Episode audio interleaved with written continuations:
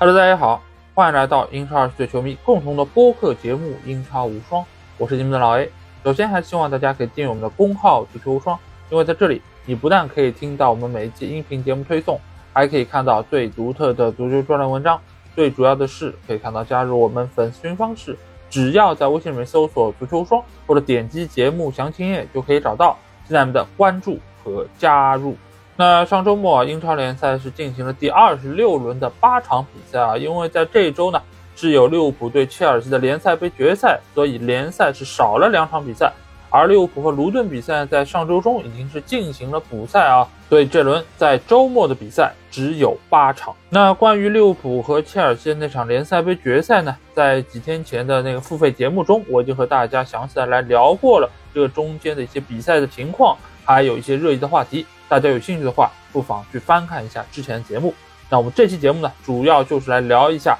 这轮英超的八场比赛。那如果算上利物浦队在周中战胜卢顿那场比赛的话，那这周啊，英超联赛排名前四的球队都获得了比赛的胜利。曼城一比零小胜，阿森纳呢则是复仇纽卡成功，维拉队呢也是获得了一场四比二的大胜。所以在排名第五的热刺少赛一场的情况之下。前四名其实已经和第五名拉开了五分的差距啊，而在热刺身后的曼联呢，由于这轮比赛是输给了弗洛姆队，所以他们也没有借这样一个机会缩小和热刺的积分差距，仍然是排名积分榜的第六。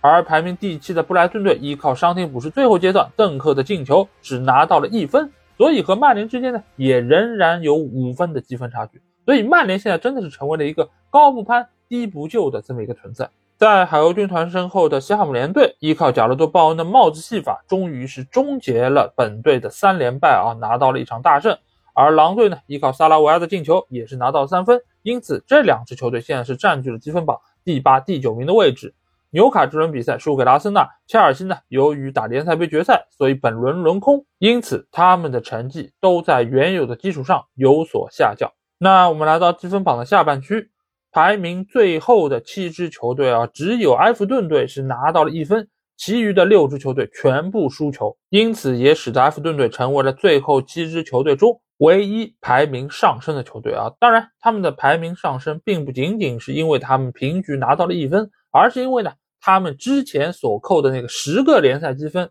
通过上诉已经是改判为只需要扣六个积分啊，相当于他们这一轮比赛多拿了五分啊。因此，这个排名也是上升到了第十五位，保级的可能性突然之间大了很多。那这期节目我们照例将会按照这八场比赛开始的一个时间顺序来和大家一一盘点。这中间呢有比赛的一些情况介绍，同时呢也有一些热议的话题来和大家讨论。好，那话不多说，接下去就有请大家跟随我进入到本轮的八场精彩的对决。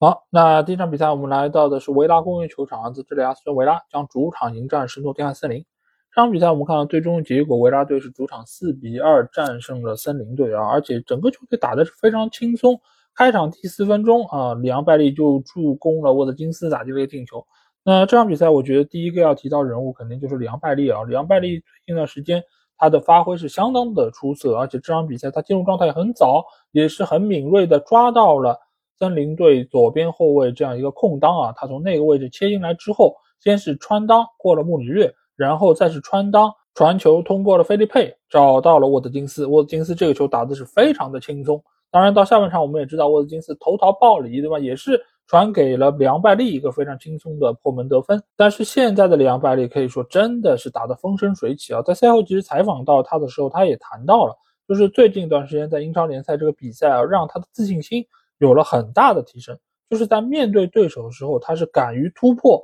他是敢于做各种动作，包括在禁区里面这个穿裆动作，包括在上半场他其实也拿到过一次在禁区里面小角度射门机会。这种角度你要是换成其他的球员，可能他没有那么大的胆量敢自己直接射。但是对于梁拜利来说，最近他的状态真的很好，所以他就是想自己射一脚那个球，而且看得出来他是想直接穿过对方门将塞尔斯的两腿之间打进球门。只是呢，这个距离确实有点远啊，而且两腿之间我不知道这个空间并不是特别的大啊，所以最终没有成功。但是也能够看得出来，这段时间里昂拜利的状态真的很好。那这里我们也有一个数据啊，就是每参与一次进球所要花的时间啊，里昂拜利在这个表单上面现在是排名第三啊，他只需要八十四分钟就可以参与一个进球。排名最高的是萨拉赫，他每七十五分钟就能够参与一个。排名第二的是哈兰德，七十九分钟。那里昂拜利就是排名第三，在他身后呢还有迪奥戈乔塔，还有努涅斯，这个都是在英超联赛表现最好的几个球员。所以里昂拜利能够位列其中，也说明了。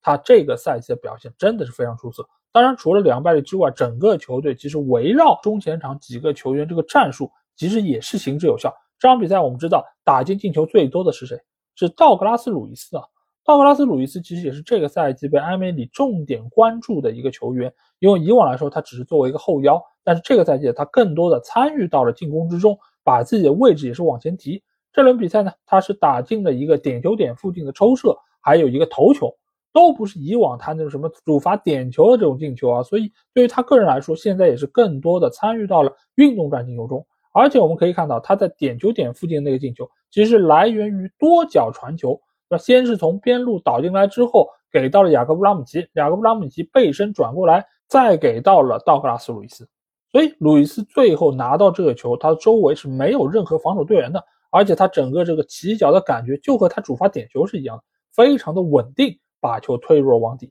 所以你可以看到啊，在维拉队这种高速转换的过程中，对方的防线其实是很容易出现空当的。照理来说，你在禁区之内是不该给到对方的进攻球员这么大的空间来抢点的。包括后来道格拉斯·鲁伊斯抢到那个头球，其实也是如此。他是在小禁区之内拿到了一个点，而且他在禁区里面已经等了很久了，在等着麦金把球传进来。那这个其实就是维拉队一个核心的打法，就是以快打慢。主要呢就是依靠中路的几个球员，基勒芒斯也好，或者是雅各布拉姆奇，让他们通过这种快速的导传来撕开对方防线。对方如果不上抢，那边路的球员就可以自己带球突破。如果对方逼抢上来，那就意味着在禁区中路其实就是有空当产生了，那就可以起球找压上的沃兹金斯或者说道格拉斯·路易斯。而且由于整个的节奏非常的快。就造成了对方其实没有办法能够很好的稳定下来，来对于自己的防线进行布局。所以在比赛的前六十分钟里面啊，整个森林队其实都相当的被动。当然，他们在上半场结束之前是依靠定位球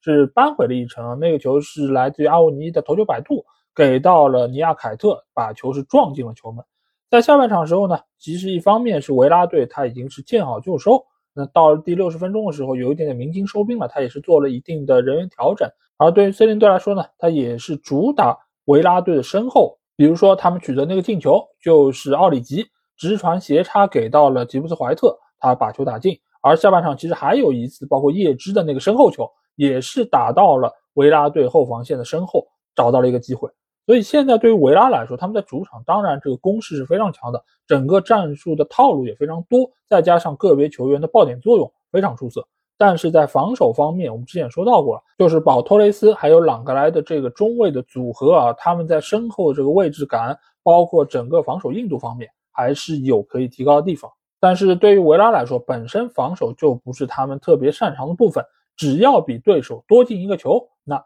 就能够稳稳的拿下比赛胜利。最起码在进攻方面，维拉队仍然是整个联盟最出色的球队之一。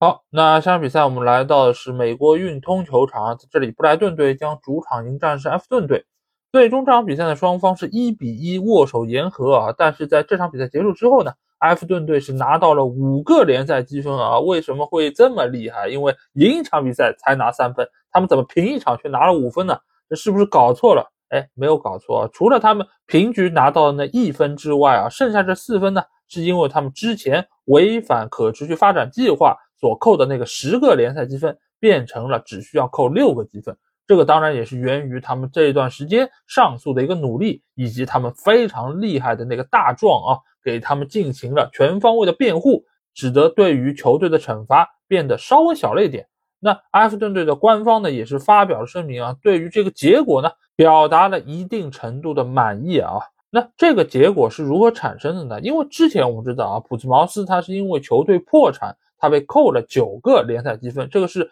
过往之前在英超被扣分最多的一次。所以呢，大壮就觉得你破产才扣九分，我仅仅是超支了一千九百五十万这么一个金额就要被扣十个积分，这并不合理。当然，大壮对于这个一千九百五十万的这个金额是不是也会做出自己的解释？这可能要通过之后更加详细的一些报道，我们才能够知道。但是从目前的情况来看呢，扣十分确实被认为是量刑过重了。当然，在这种情况之下改判，我觉得也不是什么丢人的事儿，因为毕竟因为财政状况这样的一个因素来扣分，在过往是没有先例的。所以你到底应该扣多少分？是重了是轻了，其实也需要有一段时间来进行论证，来进行调整。所以之前的十分呢，或许有点过重。现在大家觉得六分是一个各方都可以接受局面，那或许在以后遇到类似这种情况，就会以这个六分来作为一个标准，来进行相应的浮动处罚。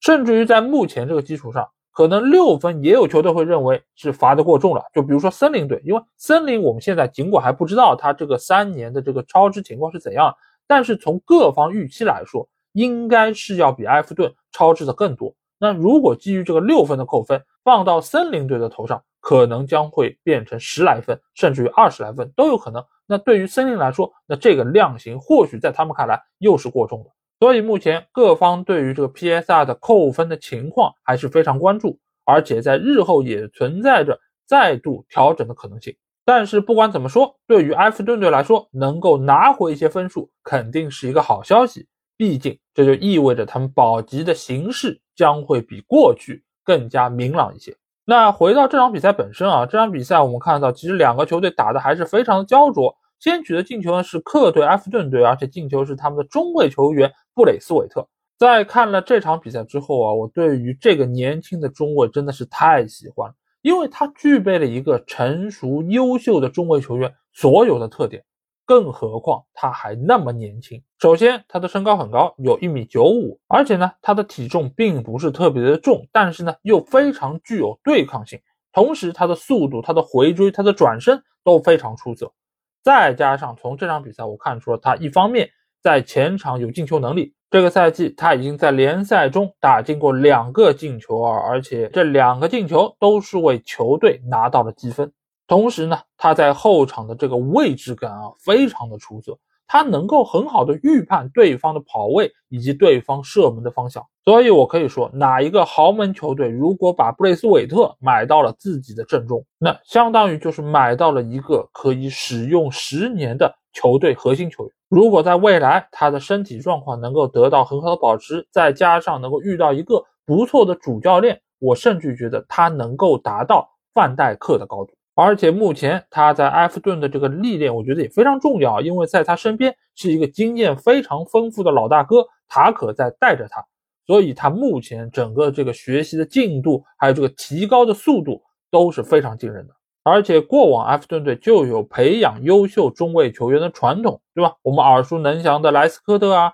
贾吉尔卡啊，包括斯通斯啊，其实都是出自于埃弗顿这个球队啊。所以从目前的情况来看，布雷斯韦特的未来啊，真的是前途不可限量。那最终呢，埃弗顿队这场比赛还是没有能够从客场拿到三分啊，因为在伤停补时第四分钟的时候，被对面的一个中卫球员给叫了做人啊，那就是邓克啊。邓克在禁区里面那个头球攻门，最终是为球队扳平了比分。但是这场比赛布莱顿队打得如此艰难啊，我觉得一方面呢。是埃弗顿队表现确实很好，但另外一方面呢也和布莱顿队中场球员吉尔莫被红牌罚下有关啊。这个球其实我觉得也可以和联赛杯决赛格拉芬贝克被铲下去那个动作可以一起来讨论。当时格拉芬贝克那个动作，我说了是一个黄牌动作，对吧？尽管裁判并没有做出任何吹罚，甚至于都没有吹犯规，这个当然是他自己能力不足没有看到。但是这个动作是一个黄牌动作。但是为什么吉尔莫类似的一个动作是一个红牌呢？是因为吉尔莫的这个脚，你可以看一下，他踩他这个位置是偏高的，而且他是亮了鞋底，踩到了对方其实膝盖和脚腕这个结合的部位，要比格拉芬贝赫所接触到那位置要更高一些。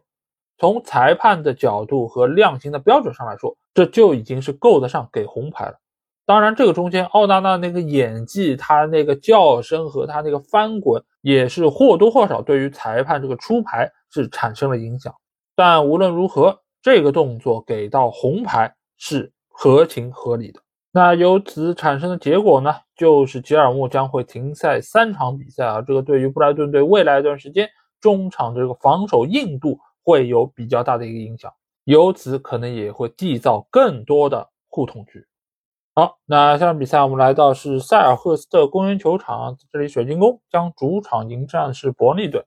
因为上一次的精华节目啊，我们没有录到最后一场比赛啊，也就是水晶宫对埃弗顿的那一场啊，所以我们其实也没有好好的来聊一聊格拉斯纳，聊一聊水晶宫换帅这件事情。首先啊，大家也知道我对于霍太公这个态度啊，就是老人家年纪真的太大了，这把年纪还要做英超的主帅，还要承受这么多的压力，同时呢，球队的成绩不佳的时候，他还要被球迷诟病，同时呢，也有很多的这种诟病，其实针对管理层的，比如说帕里什的，但是呢，也会连累到老人家，所以我一直觉得霍奇森非常不容易啊，也是在节目里面劝过他很多次。赶紧卸任，不要再在水晶宫队出任什么过度的主教练。你个人知道是过度，管理层也知道是过度，但是对于球迷来说，成绩才是第一位的。而且作为老帅来说，他也就是来救过火的，怎么就被扶正了呢？俱乐部本身在这件事情上就是一个懒政，他们就应该早就着手寻找一个年轻的、有能力的主教练来代替霍奇森，而不是说找了一圈找不着。哎，老帅你就再顶一年，这是一个相当不负责任的做法。而且在这个赛季，我们也好几次看到老帅的身体出现了问题。毕竟年龄放在这儿，毕竟这份工作的压力有多大，大家也都清楚。所以啊，其实俱乐部不应该等到说成绩下滑了，或者说不应该等到霍奇森身体又亮起了红灯，才想起要换帅这件事儿。不过好在格拉斯纳已经是走马上任啊，水晶宫队也是迎来了一个少壮派的主教练。那作为一个奥地利的主教练啊，他过往这个执教的履历基本上都是在德奥，对吧？他比较为大家所熟知的是在德甲执教两支球队，法兰克福还有沃尔夫斯堡。从执教表现来看，还是相当不错的。而且他来到球队这个变化，我觉得也是相当明显啊。这场比赛从阵型上来看。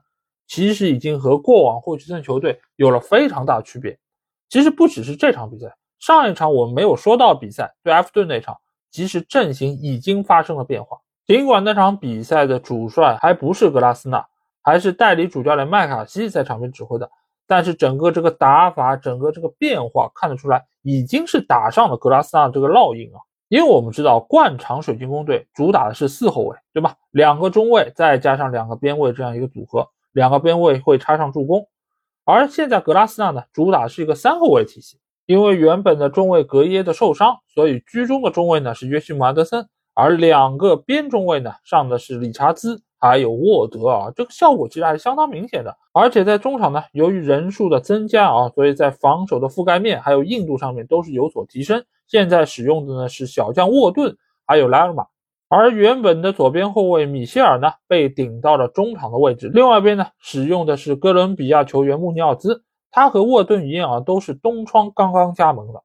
那这个也可以看成是球队对于未来的投资和改造。那这场比赛最终结果呢是三比零，水晶宫在主场获胜啊。但是其实两个球队从实力上、从打法上，原本不应该有这么大的一个差距啊。主要的一个原因呢，我们也看到了，就是布朗希尔。在上半场很早时候就被红牌罚下，那这个红牌，我个人觉得其实你不能怪布朗希尔，你更大程度上应该怪的是门将特拉福德。特拉福德在处理这个后场球的时候非常的犹豫，他不知道该往哪传，那犹豫之间他就把球传给了最差的一个位置，因为莱尔马在这个球上他其实已经早早的就盯住了特拉福德，就是看你什么时候把球给到布朗希尔，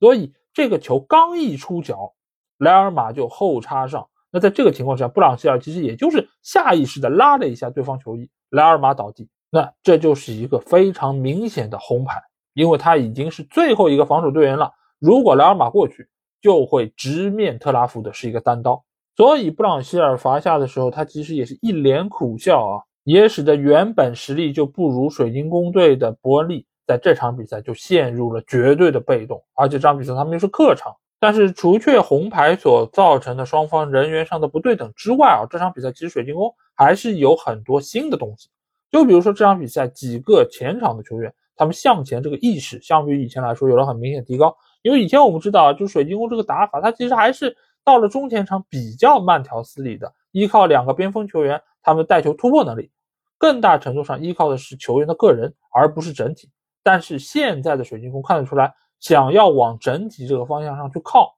同时呢，也更大程度上增加了身体对抗的比重。从这些细节的变化，我们就可以看出来，就算这场比赛水晶宫队没有多一个人作战，大概率也能够依靠这种战术上的变化拿下三分。所以下一阶段水晶宫这个比赛，我还是很有兴趣啊，要看一看格拉斯纳来到英超之后能够打出哪一些新的东西。那这场比赛输球之后，伯恩利队已经是八轮不胜啊，而且最近是取得了三连败，所以整个球队这个状态是非常的低迷。那在比赛结束之后，其实球员也是来到场边和客队的球迷打招呼，也是希望能够得到球迷的原谅。但是从目前的整体上来说，是看不到伯恩利有任何复苏的迹象。尽管球队表现不是很理想啊，但是我倒不认为孔帕尼会下课。因为他这个水平的主教练，你要放到英冠联赛之中，其实还是非常的稀缺。就算是降级了，他也有能力再把球队带回来啊。所以目前来说，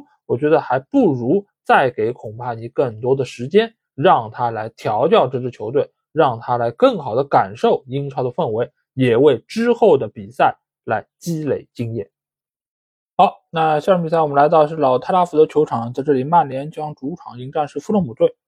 我们还记得两个球队在第一回合比赛中啊，曼联在客场是被对方摁着蹂躏啊，但是在最后时刻依靠必费的一脚抽射是拿走了三分啊。那场比赛真的是赢得非常的侥幸。那这场回到主场，照理来说啊，大家会觉得，哎，曼联已经联赛四连胜了，那面对富勒姆这样一个中游球队，怎么也应该在主场轻松拿下吧？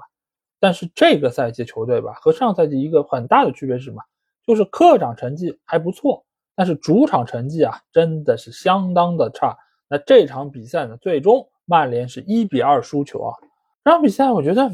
技战术也不用多谈什么东西啊，我觉得谈几个感受吧。因为这场比赛我是在咪咕解说的，在说完这场比赛，回到群里和大家在聊比赛的过程中，我其实下了一个决心啊，是什么？就是在这个赛季剩余的解说任务之中，我再也不说曼联的比赛。为什么不说曼联比赛？就是这比赛你看的吧，就让人没有办法专心的投入到解说这件事儿上。就是他打得好吧，确实不错，哎，很开心，对吧？就能够赢球。但是打得不好吧，尤其是这场比赛打的那个烂呢，这个烂让我觉得就，我都不知道该怎么评价他。就像上个礼拜，对吧？我说的是森林对西汉姆那场比赛，那两个球队其实你说技术含量有多高，也没有多高。但是两个球队最起码都是基于自己的这个阵容，基于自己这个水准，在正常的发挥和输出。但是这场我可以明显的感受得出来，就是曼联的球员，其实在能力上是更好的、更强的，但是在整个捏合起来的过程之中，弗洛姆队却是打得更流畅的、更有配合的。尤其啊，我觉得让让我觉得不舒服的是什么？就是曼联的这个逼抢，你可以看得出来。主教练是安排了要高位逼抢，让他们来冲击一下对方的后防线，对吧？对方的托辛身高很高，对方的巴西身体很壮，但是呢，他们的出球可能并没有那么出色，所以只要中前场这几个位置对位的，你上去逼去抢就够了。但是我看到是什么？我看到的只有毕费一个人在冲对方的一个中卫，而且呢，他还招呼自己的其他的球员一起上啊。以前。在毕费的身边还有霍伊伦，对吧？他可以帮着一起去逼抢，但是现在霍伊伦不在了，只有毕费一个人。高位逼抢，你让毕费一个人去逼，对方有那么多的出球点，你都不去限制一下，那这个高位逼抢有什么用？你这不是明摆着让毕费瞎跑吗？而且 B 费逼上去了，那原本 B 费的位置谁补呢？那不就出现了空当吗？所以要我说，像这种逼抢，你还不如别逼抢，你就低位，你就防住。我在看完了曼联这场比赛，我再去看阿森纳对纽卡那场比赛这个集锦录像的时候，真的是能把我气出心病来，你知道吗？就是你看一下那个逼抢，再来看一下曼联这个逼抢，一方面你会觉得整个这个录像好像是被慢放了，同时呢，那么多曼联的球员就好像得了贫血一样，不知道这个饭是没吃饱呢，还是没有睡够。就来比赛了，每一次的前场逼抢都在那边像完成任务一样，就是有教练说了，我们要上去逼一逼啊，那就逼一逼吧。但是你让我全力的去逼呢，我又不愿意，这多累呀，对不对？万一身后的兄弟他们也没有做好准备呢，那我这不白跑了吗？这一场比赛下来，我回头得抽筋了，该怎么办？所以对手非常容易的就能够通过三传两倒突破曼联的中场，来到中卫的面前。那在这个情况之下，如果你在缺乏后腰的保护，那对方就能够很容易拿到禁区弧前的射门机会，是吧？这个画面在这个赛季真的是屡见不鲜。在这场比赛之中呢，佩雷拉拿到过机会，伊沃比拿到过机会，那些机会，说实话，你要换成一个稍微强一点球队，比如说曼城啊、利物浦啊、阿森纳，可能就进球得分了。不过好在他们的把握机会能力不是特别强，再加上这场比赛奥纳纳的表现还是不错的，高接低挡化解了不少的射门，才让曼联在前六十分钟没有失球。但是这场比赛我们可以看得出来，整个球队有两个人是不能缺少的。第一个呢就是卢克肖，卢克肖现在缺阵之后，左边后卫又是只能让林德洛夫来代打。林德勒夫这个球员吧，哎，这场比赛说实话已经非常非常努力了。我肯定他这场比赛的比赛态度确实很努力了，而且到后期他也是插上助攻，他也到禁区里面去抢点都有，我都看到了。但是他的防守能力，对吧？真的是非常非常糟糕，尤其是打到边后卫位置，他的缺点都被放大了。而且这场比赛他面对对方穆尼兹的时候，在禁区之内被对方扛开一个转身，对方的射门打在立柱上弹出。这种防守，说实在话，在曼联真的是只能做一个替补。而卢克肖不在场上，更大程度上影响的是在进攻方面的发挥，因为他的带球能力、他的背套能力、他的传中能力是曼联相当相当重要的。同时，在这一侧如果出现空当，他的回追能力也是球队的第一道防线。因为现在曼联在两个内部这个空当真的是太大了，被对方随便冲啊。另外一个球员呢，就是卡塞米罗。卡塞米罗这场比赛他被替换下场，确实是一个意外，对吧？和对方相撞。但是看到他被换下去，我就知道这场比赛要完。尽管他换的是麦克托米奈，对吧？麦克托米奈也在以往是打过后腰，但是现在我们知道小麦克这个用法不是后腰的用法，而且同时换上了埃里克森。也就是说，现在的双后腰是谁？是埃里克森和梅努。这两个球员有谁是有防守拦截能力的吗？没有人，而且这两个个顶个的不行，在他们身边你一定要配一个非常强悍的有扫荡能力的后腰。卡塞米罗这个赛季尽管已经不复当年之勇，但好歹他是能在这个位置上有所发挥的。他一下场，曼联的中场一下就崩了，你知道吗？也就是说，球队在中场的硬度一下子就没有了。对方真的是可以带着球长驱直入。卡塞米罗下场没多久，巴西就依靠那个角球打进了一个进球。这个时候的曼联，他如梦方醒啊！我在主场落后了，我必须要把比分扳回来。而这个时候，你看马尔科席尔瓦几个换人调整，真的是太有针对性了。先是用卡尼换下佩雷拉，对吧？增加中场的控制程度。接着呢，又拿阿德马特拉奥雷换下了里德，利用曼联后防的空虚还有体能下降这个问题，让肌肉男上来冲。最后呢，再让迪奥普换下威尔逊。在这个情况之下呢，增加禁区内的高点，同时呢，增加防守硬度。这每一步棋都是非常具有针对性的，就是你攻没问题，我这边篱笆一道一道扎。你如果遇到一些更加激进的主教练，他或许会安排一些更有冲击力的球员、更加好的进攻球员来打曼联身后，取得第二个进球、第三个进球都有可能。但是马尔科西尔瓦他是一个稳扎稳打的主教练，他并没有这么做，而是先立足于防守，我守住一比零这个比分。同时呢，我在前场也有我的后手，比如说伊沃比，比如说穆尼兹，我都不下，我仍然让他们在场上。所以，当曼联整个中前场往前压，想要扳平比分的时候，其实弗洛姆队心里是比较有底的。当然，那个进球的产生确实是有一点点防守的问题啊，对吧？毕竟马奎尔他是压着对方的后卫线是取得这个进球，他没有越位。但是即便如此，曼联这时候想的是什么？不是守住平局，而是我要逆转，对吗？我们以前有福格森时间，现在我们有藤子时间。所以一定要在这个时候继续激进的往上攻，我们要取得第二个进球。那给到富勒姆队就是反击的机会。那个球你可以看得出来，马奎尔这个头球确实顶得很不巧，他直接顶给了阿达马特劳雷。特劳雷是整个富勒姆队在那个时刻体能最好的球员，而且他本身带球能力又极强。而马奎尔呢，身上又有一张黄牌，在这个情况之下，他不敢放铲。他真的放铲没有铲到的话，就是红牌要下去了。所以你看他最后那个防守动作，他是收了的，让阿达玛过去，但是这一过去拦不住了。前场四打三。对吗？弗洛姆队最终把球传给了伊沃比，伊沃比那个扣球也是非常的轻松，就过了两个球员。为什么会过两个球员？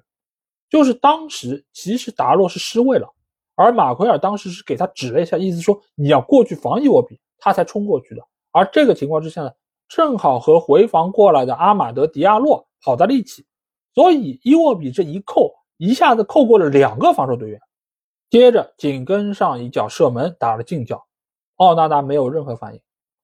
很多人说：“哎，奥纳纳又尴尬了。”其实我觉得没什么好尴尬的，尴尬的是回防过来的两个防守队员，他们理应把近角给封住。所以这场比赛，曼联和过往很多场对弗洛姆比赛是一样的，在战术层面上完败，真的是完败。在霍伊伦受伤情况之下。让拉什福和福森两个人轮流来到中锋位置，也轮流来打到右边路，这本身已经很让人看不懂。如果你要让拉什福打中锋，对吧？那你就派一个正正经经的边路球员，你让阿马德上也可以，你让安东尼上也可以。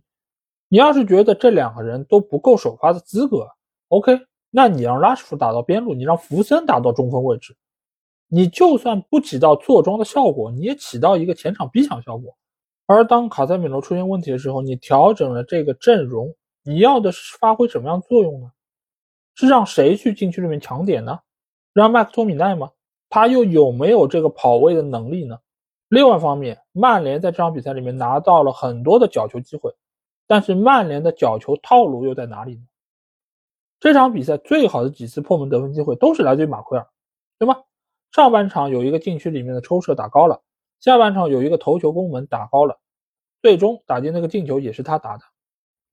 整个比赛你让马奎尔又当爹又当妈，后场的带球突破也是他，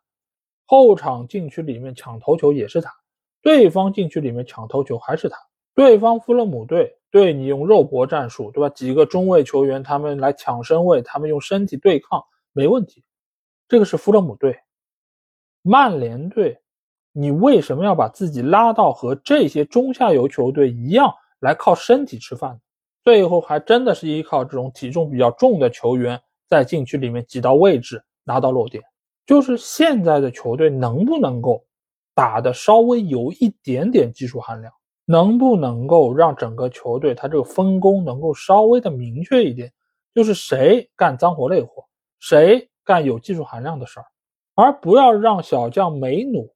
在不断的反复冲击和防守的过程里面，消耗他的天赋和体能。现在还真的是少了一些球员，就没法玩了。而少这些球员是谁？就是那些真正还能逼抢的，还有压迫能力的球员。所以我真的很难想象下一轮去到客场打曼城，这会是怎样的一个结果。或许不用等到打曼城，足总杯打森林队比赛，或许我们就可以看一看球队会给我们怎样的一个发挥。反正把话说这儿了。这个赛季再也不解说曼联比赛了，赢了比赛吧，也觉得不畅快；输了比赛吧，也觉得怪添堵的。好，那上比赛我们来到是活力球场啊，在这里，伯恩茅斯将主场迎战是曼城队啊。最终，曼城在客场是一比零小胜了樱桃军团，是拿下了三分。这场比赛其实不同球迷会有不同说法啊，一些球迷会觉得，哎。只赢了一个球啊，对于像曼城这样的球队来说是有隐忧的。为什么有隐忧呢？这进球不够犀利啊！如果下一次遇到更强的球队，还是这种进攻能力的话呢，是不是能够盯得住呢？但是对于另外一些球迷来说，他们会觉得，哎，这个叫什么？有冠军相。就整场比赛，其实曼城打的并不是那么理想，但是最终还是赢下来。那曼城这场比赛到底是干了些什么呢？我觉得一方面来说啊，整个球队目前在进攻方面确实遇到了些问题啊，尤其是在哈兰德没有办法能够打开局面的情况下，整个球队目前的进攻效率确实不是很理想。而且除了哈兰德之外，其他的几个球员其实在进攻方面这个发挥也不是说特别的出色。这场比赛尽管福登是打进了一个进球，但是其实在中前场来说，他也没有创造出特别多的机会。而且现在来说，伯恩茅斯整个这个防守体系，我们知道四个后卫球员还有四个中场球员，其实是把整个这个防守的布局是弄得非常的严密。所以这场比赛即使给到哈兰德机会也不多，大多数的时间里面，他都是和对方扎巴尔尼啊或者科尔凯兹啊等等这些球员在进行肉搏。而另外一侧的多库呢，其实这场比赛机会也并不是特别的好，所以给到了曼城队在进攻转化方面其实是制造了很大困难。所以呢，这场比赛瓜迪奥拉其实也是做出了一个新的人员尝试，是什么？就是让斯通斯顶到对方的禁区之内。这个用法其实就和曼联队用麦克托米奈有一点点类似啊，当然这中间还是有一些区别。但是把他这样的一个球员顶到对方的禁区之内来抢高点，是这场比赛瓜迪奥拉用的一个方式。赛后其实也有记者问到斯通斯啊，为什么瓜迪奥拉要这么做？那他也是给到了一个相对比较简单的回复，就是说，因为现在的很多盯人嘛，都是一对一盯的。那我在原本自己可能在后腰位置，或者说在中卫位置，可能盯我的是对方的中场球员。但如果我是插到对方的禁区之内，那对方是不是还会跟着我进到禁区呢？如果是换人盯的话，会一定程度上扰乱对方的防守布局。而且我带开了这个防守队员之后，在中场位置可能就会给到队友更多的空档。所以这个你可以看出来是瓜迪奥拉对于斯通斯使用的一个灵活的变化，但另外一方面呢，其实也是瓜迪奥拉在做尝试，就是以后我遇到相同局面，我是不是能够用这样一套方式来打乱对方的防线？那这个效果又如何？那面对这样一场对于伯恩茅斯而且是本方领先的比赛之中做这种尝试，其实风险相对来说是比较小的。当然，在这场比赛之中，伯恩茅斯也是创造了大量机会，尤其是在下半场。他们是围着曼城队的防线在展开进攻，尤其是在禁区之内，索兰克那个头球是最为接近进球的。这个球是被埃德森在门线上打出啊，否则的话真的有可能在客场只能拿到一分。那这场比赛其实伯恩茅斯一个主要打法和狼队是有一点类似，就是依靠两个边路的突破来给中间的高点寻找机会。索兰克拿到过机会，塔瓦尼尔也拿到过机会，他们都威胁到了曼城队的球门。而且塞门约在边路这个突破，也是让这一侧的防守队员，也就是阿克是苦不堪言。同时呢，几个中卫球员在索兰克的轮番的攻击之下，也是有一点点狼狈啊。但是就我个人的感受来说，我觉得这场比赛其实曼城或许并没有使出他们的全力，而是瓜迪奥拉在下一盘更大的棋，就是在面对一个有点实力的对手，尤其是以边中结合这种打法为主的球队。那他是在演练阵容，同时呢，也在给自己的防线来做一个压力测试，就是在面对对方围攻的情况下，我们这几个防守队员能不能够扛住，包括门将埃德森。因为如果你在面对一些实力不是那么强的对手情况下，让中前场把对方球权都完全拿下来了，那其实对于后场的考验就会变得比较小。而你一旦在欧洲的赛场遇到比较强的对手，那你再遇到这种强度打击的时候，可能就会不适应。所以瓜迪奥拉他也是一定程度上在敲打自己的防线，同时呢，也可以依靠这种方式来演练更多的阵容。当然，这个只是我看了这场比赛之后的一个感受啊，或许并不对，或许曼城真的在防守方面有点问题，可能在之后的比赛里面不做出改变的话，就有可能输掉更多的球，都有可能。但是呢，从我对于老狐狸瓜迪奥拉的了解来说，我觉得这场胜利打得那么艰难。并不是双方真实实力的一个体现啊，肯定是他在为赛季结束之前最关键的那些比赛在做准备。那不妨在赛季结束时候来看看我说的到底对不对。好，那上场比赛我们来到是酋长球场，在这里阿森纳队将主场迎战是纽卡。啊在双方首回合的比赛中啊，那场比赛是给大家留下了很深的印象啊，毕竟在很多判罚方面是引起了争议。所以，对于上一次输球的阿森纳队来说，这次在主场作战啊，这一定是要复仇的，而且是要狠狠的复仇。最终，我们看到这场比赛四比一是大胜了纽卡，而且整个阿森纳队在进攻方面，在场面上面所占据这个优势啊，已经我觉得很难用明显来形容啊，或许用碾压更加的合适。这场比赛我看完之后，印象最深的一点是什么呢？就是现在的阿森纳队这个高位逼抢啊。简直是太厉害。就曼联，但凡能够有阿森纳这个逼抢一半，我觉得已经足够用。你看哈弗茨，逼完中卫，转身就去逼门将，逼完门将再去逼另外一边的中卫，一个人啊，逼这么多人都没问题。他的体能就像用不完的一样。而你看拉什福呢，就像一点电都没充过的手机，整场比赛都在眼神防守。就算像哈弗茨这样一个人逼对方三个球员。对手仍然找不到出球点，而且但凡阿森纳队的球员只要触到球，把球断了下来，马上所有的球员都跑到该跑的位置往前冲，穿插到禁区之内，距离比较近的几个球员过来开始做配合。就算不是每一次进攻都能够产生绝对的进球机会，但是最起码能够给对方的防线造成威胁。再差拿到一个角球也是可以的，因为现在阿森纳队的角球配合。这个成功率太高了，甚至连赖斯都拉到一侧去罚角球了，他都不抢点了，对吧？这场比赛加布里埃尔的头球是造成了波特曼的乌龙球，对吧？没有算在加布里埃尔身上。另外一个呢，基维尔的头球也是取得了进球。所以现在的阿森纳队，他真的是前场逼抢非常的有效果，而且由守转攻这个效率也非常的高，再加上定位球的破门能力，他们的这个花样和套路。就好像在和每一个对手说：“你等着，我有一千种办法能弄死你。”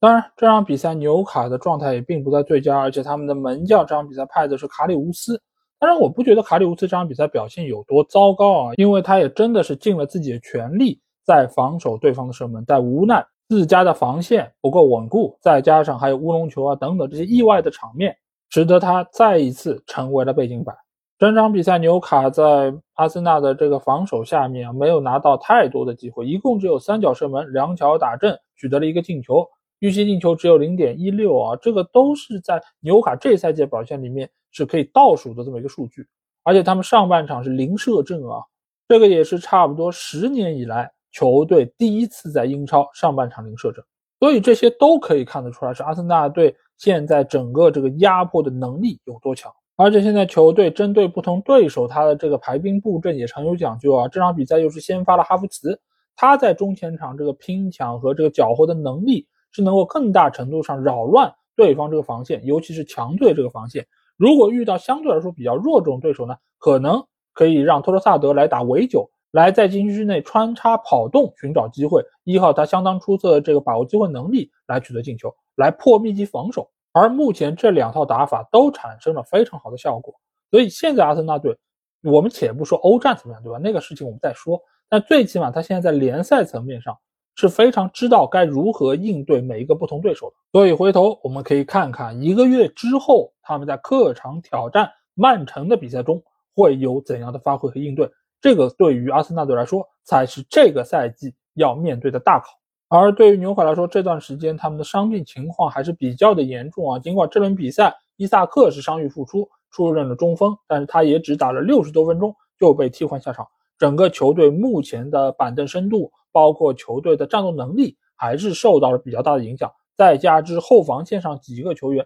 他们也是连续很长一段时间出任了主力球员，所以造成了整个体能包括状态都不是特别的稳定。不过好在球队已经是退出了欧战啊，他们有更多的调整和休整的时间来面对联赛和足总杯。那届时相信球队也能够慢慢的调整过来。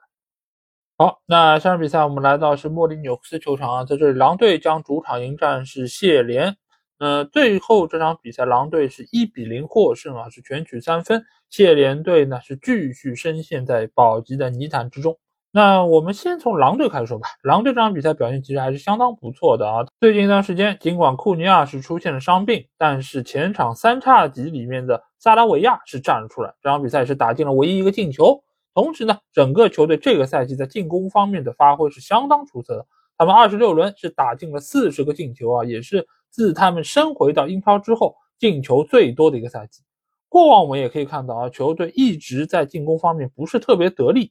上个赛季打完二十六轮之后，他们只进了十九个球，甚至于不到这个赛季的一半。再往前捋，也都不到三十个进球。所以这个赛季他们的攻击力确实相比以往来说有了很大提高。这一切呢，我觉得都是要归功于加里奥尼尔对于整个球队技战术调整和改善。上期节目我们其实已经和大家谈到过，狼队现在主要的一个打法就是勒米纳还有若昂戈麦斯双后腰的这么一个配置来进行拦截，同时呢给到前场三叉戟输送火力。一旦拿到球权，由守转攻，球队的这个发起的速度还有前插这个速度都非常的出色。这场比赛呢，也增加了后场这个出球，比如说道森的长传也能够直接找到边路的球员。现在的狼队其实横向拉得很开，所以呢，他的两个边路其实是能够拿到一定的突击的空间。比如说右边路的塞梅多，左边路呢也有埃特努里。一旦他们两个能够拿到球的话，那前方的三个进攻球员加上身后的，比如勒米纳这样的球员也能够插上，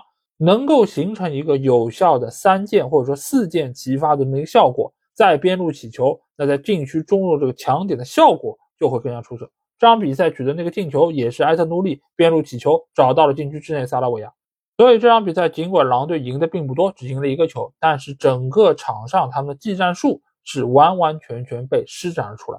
那反观谢联这边啊，其实你要说他没有机会也不是啊。这场比赛其实布鲁斯特还有麦卡蒂都拿到了一些反击的机会，这个也是现在狼队在防守端存在的一些问题，就是整个防线压得比较靠上的情况下，对方如果拿到球能够找到前方这个反击点的话，对于球队的防守还是会产生比较大的威胁。只不过呢，这些机会从数量上来说并不多，而且的完成和转化的效率也并不是很理想。同时呢，这场比赛发生的一幕让我对于整个球队更衣室这个氛围也是有所担心啊。就是在上半场的时候啊，杰克罗宾逊和中场球员索萨是发生了口角，而且两个人是动了手。不过好在队长艾哈迈多霍基奇及时上来分开了两个人，才没有让整个事态扩大啊。其实事情的起因也很简单，就是杰克罗宾逊觉得索萨应该在中场进行更大程度拦截。而不是看着这个球过去，也就是说，索萨染上拉什福这个眼神防守的毛病啊。那所以杰克罗宾逊就向他提出了，但没有想到索萨并不接受，所以两个人呢就产生了冲突，进而呢就挥拳相向。这不禁让我想到了在零四零五赛季的时候，也有另外一件非常知名的同队队友在赛场上打架的现象，那就是里鲍耶在比赛之中。和队友戴尔大打出手啊，这个原因其实也非常有意思，就是说里鲍耶觉得戴尔你应该传球给我，你为什么不传球呢？啊，戴尔就觉得我为什么要传球给你？两个人就在场上真的是兵戎相见啊，最终是同时被裁判红牌罚下，自然球队一下子少了两个球员，最终也是输了球。不过谢联队的这两个球员运气不错啊，并没有被裁判出任何颜色的牌来进行警告。算是逃过一劫啊，因为按照目前这个裁判的判罚规则来说，你在场上发生冲突，无论你是和对方球员还是和本方球员挥拳相向击打到对手，其实都应该被判红牌。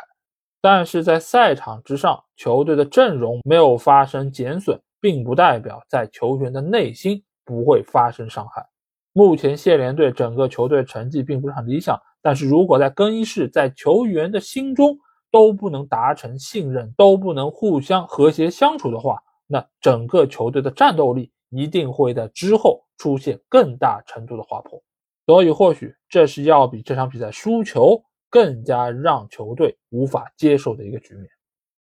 好，那最后一场比赛我们来到的是伦敦碗，在这里，西汉姆联队将主场迎战的是小蜜蜂布伦特福德。最后这场比赛我们看到，夏姆联队是四比二大胜了小蜜蜂。之前三连败的铁锤帮为什么这场比赛这么猛？而且贾罗德·鲍恩上演了帽子戏法。之前他们要进个球可老难了。呃，主要的一个原因呢，还是因为他们中场核心帕奎塔回归了先发阵容啊，他的存在可以说是完全激活了铁锤帮的进攻线。而且不仅仅是他个人啊，是包括周围的几个球员，包括鲍恩也好，包括库杜斯，这场比赛表现也相当出色，连带着他身后的埃莫森。其实都有很好的发挥，而且这场比赛是打进了一脚非常漂亮的远射，技惊四座。所以可见啊，一个球员对于一支球队的帮助啊，真的是非常非常的明显，尤其是这个球队的核心。那鲍恩呢，也在沉寂了六场比赛之后啊，这场比赛是上演了帽子戏法。我们看了一下，这六场比赛，加姆联队是三平三负，只拿到了三分。巧合的是什么呢？这六场比赛恰巧就是帕奎塔缺阵的六场比赛。球队在三场平局里面，好歹还打进了三个进球，在之后的三连败啊，是一个球都没有进，是净吞十一弹，所以整个球队在攻防两端都是非常的糟糕。所以这场比赛，帕库岛的复出，鲍恩的状态回归，也让我们重新看到了以往那个非常出色的西汉姆联队。毕竟在这六场不胜的比赛之前，他们是获得了三连胜啊，而且是接连战胜了狼队、曼联和阿森纳队，而且那三场比赛他们是一球未丢，进了七个球。那反观布伦特福德这边啊，球队也已经是遭受了三连败。而且已经连续两轮比赛，当家射手伊万托尼没有取得进球了。这当然和他前一段时间优异的发挥是分不开的，因为他在回归的前五场比赛里面是打进了四个进球，还奉献了一次助攻。所以各方的后卫其实对于伊万托尼都是严加看管啊。可以说，在布伦特福德就拥有一个相对比较瘦一点点的哈兰德，因此呢，哈兰德受到怎样的照顾，伊万托尼就得到了怎样的照顾。也由此使得伊万托尼身边的一些球员获得了更多的射门和得分的空间，比如说这场比赛取得进球的莫派，还有下半场替补上场的维萨。但是尽管球队打进两个进球，但是后防线守不住，这一切的努力仍然是枉然的。这个其实就要说一说最近一段时间球队对于后防线这个调整，因为我们知道前一段时间柯林斯一直是出现比较低级的失误啊，所以托马斯·弗兰克也是把他拿下了先发阵容。但是这场比赛，阿热的这个表现其实也并不是很理想啊，多次在禁区之内留给了西汉姆联队空当。角落的鲍恩的几个进球，其实都是利用了阿热他身前或者说身后这个空当的位置。但是呢，球队又离不开身后这几个身高很高的中卫球员，毕竟在争抢头球方面，他们还是很有优势的。所以呢，上一场打曼城的时候，他们可以利用这个优势来限制住哈兰德。但是这场比赛面对西汉姆联队这种小快灵的打法，就一下子不管用了，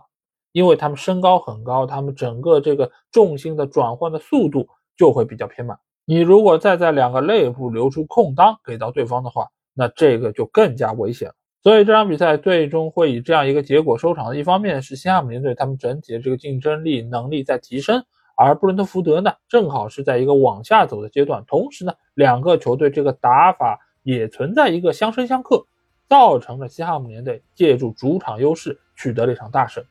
那随着埃弗顿队他们这个被扣的十分变成只扣六分之后啊，现在布伦特福德他们的积分排名也是下降到了第十六位，和森林队已经是相当的接近。而处在降级区之内的卢顿队啊，他们在少赛一场的情况下，也只落后布伦特福德五分啊，所以现在小蜜蜂它这个保级的形势。其实并不是特别的乐观，而且更加艰难的是，他们在未来的四轮比赛中将会遇到三个 Big 六的球队啊，所以说球队真的已经是到了生死存亡的最关键的时刻。那接下去我们就要看一看托马斯·弗兰克能够缔造怎样的奇迹。好，那这期节目基本上就是这样。如果你听了我节目有什么话想对我说，欢迎在我们的评论区留言。如果想要和我直接交流，也可以来加我们的群，只要在微信里面搜索“足球无双”就可以找到，期待您的关注和加入。那这期节目就到这儿，我们下一期的英超精华节目再见吧，大家拜拜。